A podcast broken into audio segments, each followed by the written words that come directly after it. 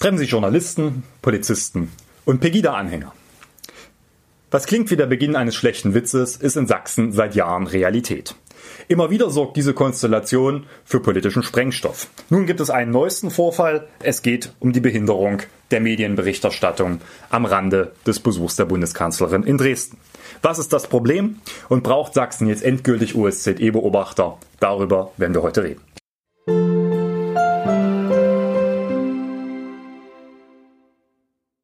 Herzlich willkommen zur zehnten Ausgabe des Podcasts ohne Titel mit Valentin. Heute wollen wir über die jüngsten unrühmlichen Ereignisse im Umgang mit der freien Medienberichterstattung in Sachsen reden und dann natürlich einen Blick auf den Doppelhaushalt werfen, der in der vergangenen Woche im Landtagsplenum behandelt wurde. Das, wie immer, mit meiner charmanten Mitarbeiterin Lisa. Hallo! Genau, Frau Merkel war zu Besuch und ihr Besuch wurde begleitet von Demonstrationen, unter anderem auch von einigen Pegida-Anhängern. An dieser Stelle kam es ja dann zu einem erwähnenswerten Vorfall. Magst du uns da noch mal kurz schildern, was da passiert ist? Ja, wir haben jetzt einen Vorfall, der mal wieder dazu führt, dass gefragt wird, ob in Sachsen die Pressefreiheit eigentlich noch garantiert werden kann. Aus der Konstellation Journalist trifft Pegidist, trifft Polizist ist Folgendes entstanden. Ein Kamerateam des ZDF hat einen Demonstrationszug abgefilmt. Einer der dort abgefilmten Menschen, die offensichtlich dieser Pegida-Demo anhingen und der einen lustigen Deutschlandhut trug, fand das nicht ganz so erquicklich und regte sich mörderisch darüber auf, meinte, das sei eine Straftat und sie sollen das filmen lassen. Das haben sie natürlich nicht gelassen und hat ihn dann die Journalisten zur Polizei geschleppt, um sie anzuzeigen. Dann entstand eine längliche Debatte über die Frage, ob das überhaupt eine Straftat ist. Polizisten wirkten sehr überfordert bei der Frage, was es eigentlich zu tun ist. Die Journalisten sagten, dass das ein schwerer Eingriff in ihre Pressefreiheit ist, was hier gerade stattfindet, weil sie wurden ja festgehalten zur Personalienaufnahme. Naja, und am Ende hat das Ganze 45 Minuten lang gedauert, in dem das ZDF-Team nicht von der Demo berichten konnte bzw. filmen konnte. Und das ist natürlich ein erheblicher Eingriff in die Pressefreiheit und erhitzt jetzt in Sachsen die Gemüter. Nachverfolgen konnte man diese Schilderung, die du gesagt hast, durch ein Video, das von besagtem Journalisten hochgeladen worden ist und jetzt gerade durch die sozialen Netzwerke geistert. Was ging dir denn durch den Kopf, als du das Video gesehen hast? Ich dachte, jetzt geht der Scheiß schon wieder los. Wir haben vielleicht zum Hintergrund die letzten Jahre viel damit zugebracht, uns auch mit der Polizei darüber zu verständigen, wie man mit Journalistinnen und Journalisten bei solchen Versammlungen umgehen sollte. Es gab 2015 und 16 viele unschöne Bilder aus Sachsen, Angriffe auf Journalisten aus Versammlungen, gerade von Pegida heraus, eine erhebliche Behinderung der Arbeit von Journalisten durch äh, Pegida-Teilnehmer und teilweise eine Polizei, die da weggeschaut hat, die auch gesagt, das interessiert uns alles nicht, das sind Teilnehmer wie jeder andere und die jede Sensibilität hat vermissen lassen. Wir haben da Druck gemacht politisch und ich hatte das Gefühl, man hatte so ein bisschen begriffen, dass es schon die Aufgabe der Polizei in diesem Land sei, die freie Berichterstattung der Medien, die vom Grundgesetz geschützt ist, in irgendeiner Weise zu gewährleisten. Nun ja, das dachte ich bis zu diesem Video. Weil das, was sich da zeigt, ist naja, so, eine, so eine Mischung aus einer Ignoranz äh, gegenüber dem Problem, nämlich dass da Tatsache erheblich in die Medienberichterstattungsfreiheit eingegriffen wird und wirklich einer eklatanten Unkenntnis auch der handelnden Bediensteten über die Frage, was jetzt hier Tatsache justiziable Vorwürfe sind, was jetzt für Maßnahmen zu vollziehen sind und wie das Ganze in Einklang miteinander zu bringen ist. Und deswegen dauert das dann auch 45 Minuten bei diesem vollkommen mit der Situation offensichtlich überfordert. Das spricht für erhebliche Ausbildungsmängel, die sich immer wieder aufzeigen. Und jetzt können wir wahrscheinlich die ganze Debatte wieder von vorne anfangen. Hat es denn was mit Unkenntnis und vielleicht auch mit Unsicherheit der Polizisten zu tun? Wussten die konkret nicht, wie sie handeln sollen? Oder ist es dieser spezifischen Konstellation zuzuschreiben, dass das so eskaliert ist? Sowohl als auch. Also ganz klar, da gibt es eine Unsicherheit bei den handelnden Beamten. Das zeigt sich in den Videos und das erleben wir auch regelmäßig, wenn wir mit Polizisten und Polizisten und Journalisten zu tun haben. Dass es beispielsweise auch bei der Polizei selber eine große Unkenntnis über die Rechtslage gibt, beispielsweise wann auch Polizisten gefilmt werden dürfen und wann nicht. Da ist einfach viel Nachbesserungsbedarf notwendig. Und zum anderen, ja, in so einer Konstellation neigt auch immer die Polizei bei Einsätzen dazu, natürlich den Störenfried dort zu suchen, wo er also in irgendeiner Weise dann dazu führt, dass die Polizei handeln muss. Und meistens ist es dann bei einer Konfrontationssituation so, dass sich der Unmut auch ganz schnell gegen diejenigen richtet, die vermeintlich die Konfrontation verursacht haben. Und das sind dann manchmal auch Journalisten, das ist manchmal auch ein linker Gegenprotest und das schaukelt sich dann halt so hoch und diese Mischung aus Unkenntnis und so einer sehr klaren Vorstellung, wer hier eigentlich der Störer ist und wer nicht, führt dann halt zu solchen Gemengelagen, die problematisch sind. Und das, das ganze Problem ist, haben wir ja eigentlich schon erkannt in den letzten Jahren. umso wunderlicher fand ich dann eine Antwort auf eine Anfrage, die ich im letzten Dezember gestellt hatte, die jetzt auch schon fast wieder ein Dreivierteljahr alt ist. Da habe ich mal gefragt, inwieweit denn aus der Polizei es Fortbildungswünsche hinsichtlich des Umgangs mit Journalisten gab, beziehungsweise inwieweit das Innenministerium dort eine Anpassung vorgenommen hat des Fortbildungskanons. Also die Antwort war, zitiere, für die polizeiinterne Durchführung derartiger Fortbildungsveranstaltungen wurde seit 2016 kein Bedarf angezeigt. Eine Überarbeitung der bestehenden zentralen Fortbildungsangebote erfolgte nicht. Ja, herzlichen Glückwunsch. Das sieht man dann halt auch. Und das zeigt einmal mehr, hier ist dringender Handlungsbedarf gegeben. Kommen wir nochmal auf den konkreten Fall zu sprechen. Wie ist denn die Rechtslage? Ist es relativ klar oder genauso diffus wie dieses Zusammentreffen? Die Rechtslage ist auf der einen Seite relativ klar, allerdings auf der anderen Seite auch im Einzelfall nicht ganz so einfach. Man muss so zwei Sachen voneinander trennen. Das eine ist Tatsache, ist das Filmen von Teilnehmern einer Versammlung ein Straftatbestand? Und das andere ist, ist das, was die Polizei dann macht, die Identitätsfeststellung in dem Maße zulässig. Zum ersten das ist noch relativ eindeutig. Die Rechte am eigenen Bild werden in Deutschland im Wesentlichen durch das Kunsturhebergesetz geregelt. Das regelt, dass ohne mein Einverständnis keine Bildnisse von mir veröffentlicht werden dürfen. Allerdings gibt es Ausnahmen. Und zu diesen Ausnahmen gehört unter anderem Bilder von Demonstrationen und Versammlungen, wenn ich an diesen teilnehme. Diese dürfen auch ohne mein Einverständnis veröffentlicht werden. Jetzt gibt es einen Streit immer wieder um die Frage, wenn es einzelne Personen, sogenannte Porträtaufnahmen sind, ist das dann noch davon gedeckt oder nicht? Das ist dann Tatsache eine Einzelfallbetrachtung, wo auch das Berichterstattungsinteresse und das öffentliche Interesse auf der einen Seite mit dem Schutzanspruch auf der anderen Seite in Einklang gebracht werden müssen. Im konkreten Fall lief der aber in so einem Demonstrationszug durch und hat sich dann ja quasi selbst vor die Kamera gestellt. Also na gut, da würde ich jetzt mal sagen, selber schuld äh, hätte ja weiterlaufen können. Von daher glaube ich nicht, dass das hier eine strafbare und sanktionierbare Handlung auch ist, die dort begangen wurde. Das andere ist die Frage, wie verhält sich die Polizei? Die kann nicht einfach sagen, bloß weil da so ein komischer Mensch mit einem Deutschlandhut des Weges kommt und sagt, der Journalist hat mich gefilmt, ich zeige den jetzt an, können die nicht einfach sagen, ja, ja, guter Mann, laufen Sie mal weiter, die Anzeige ist sowieso ohne Aussicht auf Erfolg, weil hier ist gar kein Tatbestand verwirklicht worden sondern nach dem Legalitätsprinzip ist die Polizei erstmal verpflichtet, die Anzeige aufzunehmen. Und das haben sie ja offensichtlich auch gemacht. Das ist auch überhaupt nicht zu beanstanden. Ja, nimmt man die Personalien auf und die Anzeige und fertig. Und jetzt ist die Frage, um die Anzeige bearbeiten zu können, muss ich natürlich wissen, wer da angezeigt ist. Und deswegen ist dann ist häufig so, dass eine Identitätsfeststellung derjenigen stattfindet, gegen die sich dann auch diese Strafanzeige richtet. Und da ist jetzt genau der Knackpunkt. Weil da gilt durchaus eine gewisse Verhältnismäßigkeit der Maßnahmen zu wahren. Und gerade dann, wenn ich in dem hochsensiblen Bereich operiere, muss ich als Polizei diese möglichst schnell durchführen.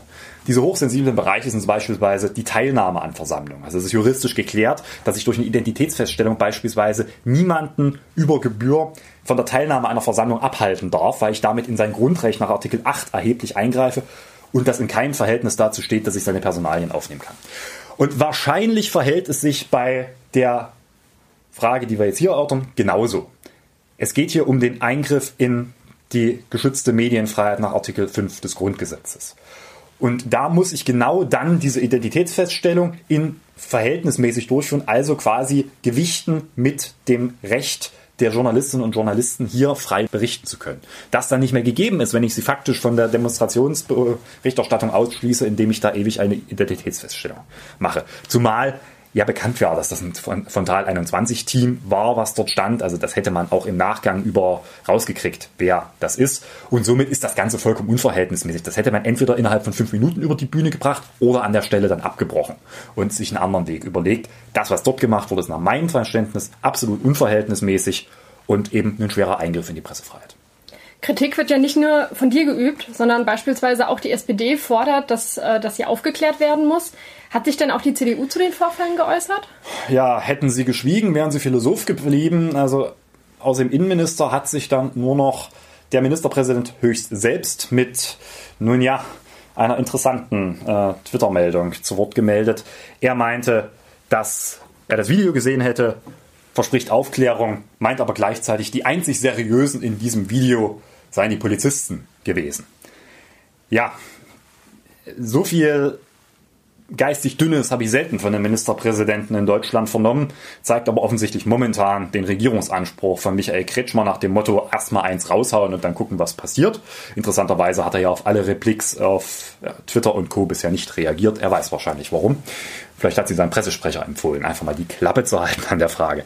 Nun ja, da steht natürlich ein Staatsverständnis dahinter. Das kann man irgendwie in der Monarchie oder vielleicht bei Viktor Orban in Ungarn machen. Na gut, einige CDUler finden den ja ganz in Ordnung. Vielleicht ist das auch das, die Vorstellung, weswegen man so mit freien Medien umgehen will.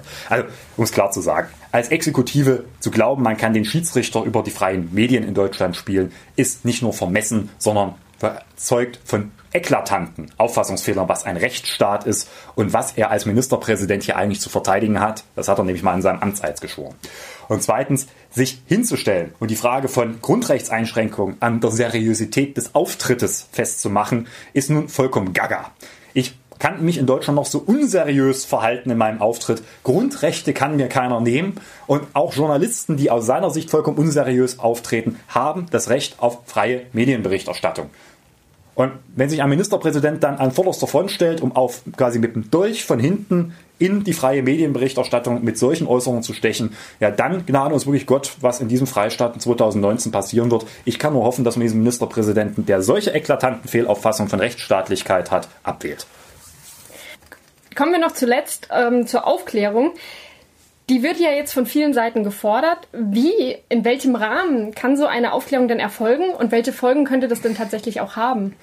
Wir werden das am Donnerstag zum Thema im Innenausschuss machen. Wir haben eine Vielzahl von Fragen. Die Linke hat auch eine Vielzahl von Fragen. Mal gucken, was da beantwortet wird. Ich will aber nicht nur Fragen erörtern. Wir wissen ja, wo das Problem ist. Da muss ich nicht mehr viel fragen. Das äh, sehen wir und das ergibt sich auch aus den Anfragen. Ich will mit dem Innenminister auch darüber diskutieren, wie man es ändern kann. Deswegen werden wir einen sogenannten Antrag auf Selbstbefassung stellen. Das heißt, dass der Ausschuss sich damit befassen kann, auch umfassend. Das liegt jetzt im Ermessen der Regierungsmehrheit, ob sie das zulässt. Wenn sie es nicht tut, zeigt das auch, wie groß der Aufklärungswillen hier ist. Da kann Martin Dulich noch so viel erzählen, dass man hier die freie Medienberichterstattung schützen will und aufklären will. Das zeigt sich dann am Verhalten seiner Leute im Innenausschuss am Donnerstag. Ja, und wenn da nicht viel rauskommt, werden wir natürlich weiter parlamentarisch Druck machen. Denn eins ist ganz klar, man muss jetzt hier mal ein paar Pflöcke einschlagen. Es muss klar sein, dass es hier auch verbindliche Regelungen in der Polizei gibt, wie in solchen Situationen zu verfahren ist, damit das, was wir da gesehen haben, sich nicht wieder ereignet. Sonst habe ich irgendwann Sorge, dass sich die OSZE mit der Frage der Presseberichterstattung und der Pressefreiheit in Sachsen beschäftigt, wenn das so weitergeht. Damit können wir überleiten zu dem zweiten Thema, das wir uns ausgesucht haben. Das wird uns nämlich auch noch in den kommenden Wochen beschäftigen. Es geht um den Haushalt, der vergangenen Donnerstag zum ersten Mal besprochen wurde. Wie der MDR so schön titelt, Meilenstein oder Murks. Was ist denn deine Beurteilung dazu? Ja, irgendwas dazwischen. Wir geben natürlich sehr, sehr viel Geld aus. Es ist ein Rekordhaushalt, wie alle verkünden. Es ist so viel Geld da wie nie. Und gleichzeitig ist es ein Haushalt, der ja, visions- und strategielos daherkommt wie selten. Also, es ist schon eine Leistung, so viel Geld irgendwo reinpumpen zu können, ohne dass man nur den Anschein hat, dass Probleme damit gelöst werden. Denn zum einen, es gibt in diesem Land haufenweise Probleme, die kann ich nicht mehr mit Geld lösen gesellschaftlicher Zusammenhalt, auch das Thema, wie kriegen wir ausreichend Lehrkräfte, wird sich nicht nur an der Geldfrage lösen lassen, sondern an vielen anderen Fragen. Und das ist das eine Problem des Haushalts. Also wir sind an der Grenze, wo man mit Geld noch teilweise Sachen machen kann. Und zum anderen, dort, wo wir noch mit Geld was machen können, das ist, also, fehlt vollkommen das Ziel, mal die wahren Probleme in diesem Freistaat anzugehen. Wir haben ein Problem mit Wohnraum in den Großstädten. Da würde ich ja, wenn ich Geld habe, versuchen, einen Hebel zu erzeugen, sondersgleichen. Nun ja, passiert nicht so furchtbar viel.